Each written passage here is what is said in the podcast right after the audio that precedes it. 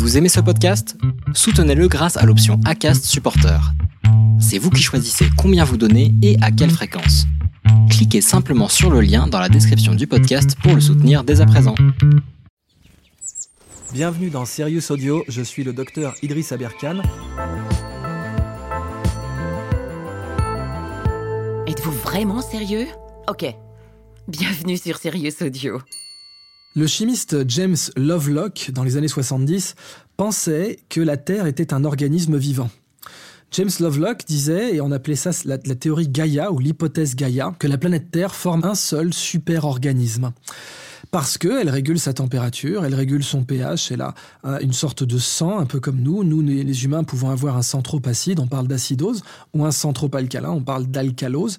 Quand notre sang est trop alcalin, nous avons tendance à être fatigués. C'est ce qui arrive après un repas. On parle d'alcalose post-prandiale, c'est pour ça qu'on a envie de faire une sieste après le repas de midi.